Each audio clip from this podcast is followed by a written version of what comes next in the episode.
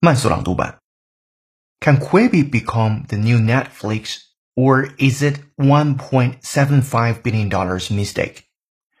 What is a Quibi? A vague unit of 10 minutes or less. We are told in the many ads now ubiquitous on YouTube, Instagram, and TV. A billionaire-packed attempt to mint a new one-word signature in entertainment. To unite Hollywood prestige and resources with the interstitial, snackable bumps of content popularized by lo-fi creators on video platforms and social media networks. More cynically, a deep-pocketed swing to our last shreds of attention with an iconic wink, a way to amuse ourselves until we die.